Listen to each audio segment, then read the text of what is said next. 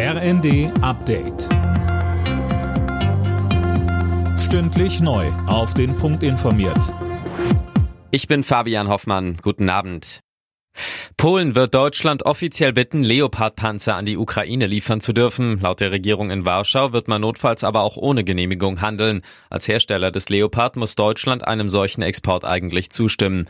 Bundesaußenministerin Baerbock hatte sich zuletzt dafür offen gezeigt. Die Kampfpanzerlieferungen sind auch Thema beim EU-Außenministertreffen gewesen. Laut Baerbock müsse die internationale Gemeinschaft alles daran setzen, dass die Ukraine diesen Krieg gewinnt. Wenn sie diesen Krieg verliert, dann gibt es keine Ukraine mehr. Und deswegen ist es so wichtig, dass wir als internationale Partner gemeinsam vorgehen bei der Unterstützung und dem Recht auf Selbstverteidigung der Ukraine.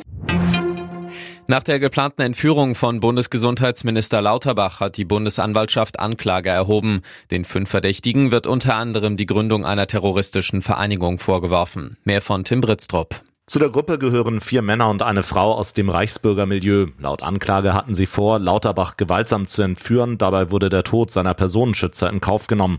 Ziel des Ganzen, der Sturz der Regierung, um dann erstmal selbst die Macht zu übernehmen. Die Aktion wollte sich die Truppe offenbar von Kreml-Chef Putin persönlich absegnen lassen. Schlechte Nachrichten für 35.000 Reisende. Am Mittwoch werden vermutlich keine Passagiermaschinen vom Berliner Flughafen starten oder dort landen. Grund, die Gewerkschaft Verdi hat die Beschäftigten wegen der bisher ergebnislosen Tarifverhandlungen zu einem Warnstreik aufgerufen. Sabine Deckwert vom Hauptstadtflughafen BER sagte uns. Also wir bitten wirklich alle Passagiere, sich gut zu informieren und ähm, bei ihren Airlines auch zu schauen, wie der Status ihres Fluges ist, wenn sie halt am Mittwoch fliegen wollen. Der Autobauer Ford will in Köln offenbar bis zu 3200 Jobs streichen. Das hat der Betriebsrat mitgeteilt. Grund sei unter anderem die Umstrukturierung im Zuge der E-Auto-Offensive. Auch an anderen deutschen Standorten soll gekürzt werden, heißt es von der IG Metall.